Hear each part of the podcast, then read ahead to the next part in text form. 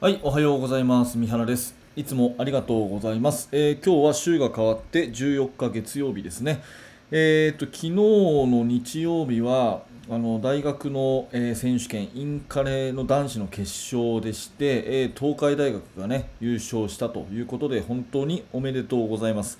えーまたですね NBA の方もあのーシーズンの方がま始まってですね、えーま、バスケットがまた、えーいよいよ面白い時期がやってきたというふうに思います。まあ、一方でねあのコロナの関係で、え思うような練習ができないというチームがあったりですね、うん、どうしてもチームでこう集まれる回数が減っちゃったので、え自主練を、まあ、自分でしなきゃいけないというような、えー選手の皆さんも多いんじゃないかなというふうに思います、えー私も今ねそんなことを考えている時期で、えーまあ、自主練ってねどういうことができるのかなっていうふうに考えた時に、えー逆にあんまり自主練でねこうやらないことってなんだろうって考えてみるとですね意外とこのゴール下のシュートの練習って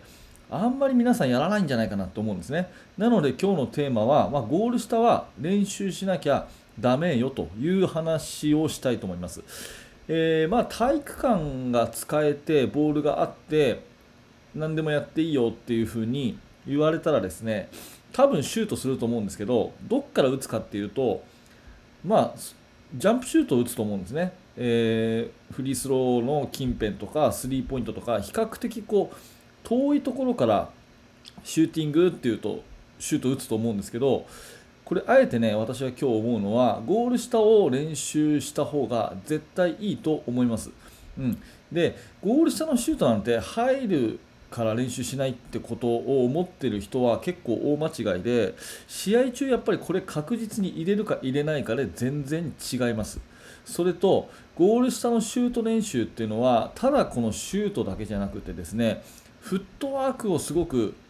鍛える練習になるんですね。えーまあ、具体的にはですねあのマイカンドリル左右でこうフックシュートを繰り返す練習をしたりとかあとはね、えーボールを持ってあのステップインの練習をしたりとかね、えーまあ、ドロップステップの練習をしたりとか、うん、フェイクをして、ねえーそれでステップインをするとか、まあ、いろいろやり方ありますけどもそういうねえーステップを使ってのシュートっていうことにどうしてもなるのでゴール下の練習っていうのはすごくフットワークがですね鍛えられるんですね、えーこうなると特に背の大きい選手はフットワークがやっぱりちょっと遅かったりするのでこういうゴール下のねステップインの練習やったりマイカンドリルやったりすることで足さばきがすごく上手になって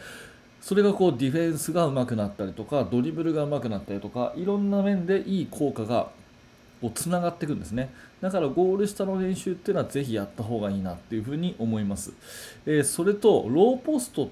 のプレーは試合中ねやっぱり即点になるんですよ。うん、センターの子がガチッとこうローポストでシールしてボールをもらってそこでえ1対1をするっていうのももちろんですしガードの選手もねガードの選手もローポストで面を取ってボールをもらう。でそこで1対1をすると。いうことをするとですね意外とディフェンスは守れないんですね。うん、ローポストのディフェンスって非常に難しいし、まあ、最近はねドリブルでこう1対1していくようなそして他の人はみんなスリーポイントラインの外に広がっているようなそういうことをするオフェンスが多いですから自分たちのチームの中で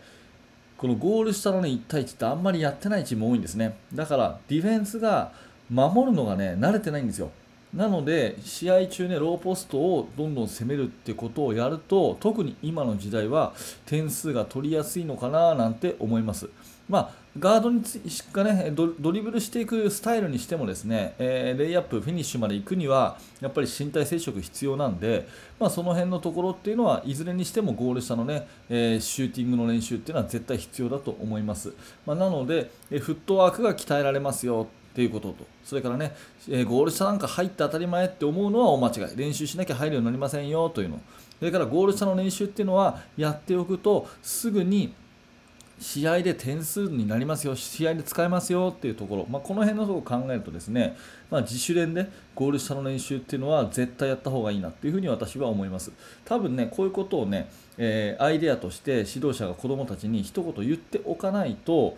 普通にねじゃあシュート練習しましょうってなったら大体ちょっと遠くからねジャンプシュート打つと思うんですよだからゴール下の練習って必要だぞっていうことをねぜひもう言ってあげて、えー、まあそういうねあのー、ことに取り組んでいくっていうのも大事かなというふうに思ったので、えー、今日はゴール下の練習はあえてしましょうというお話でございました。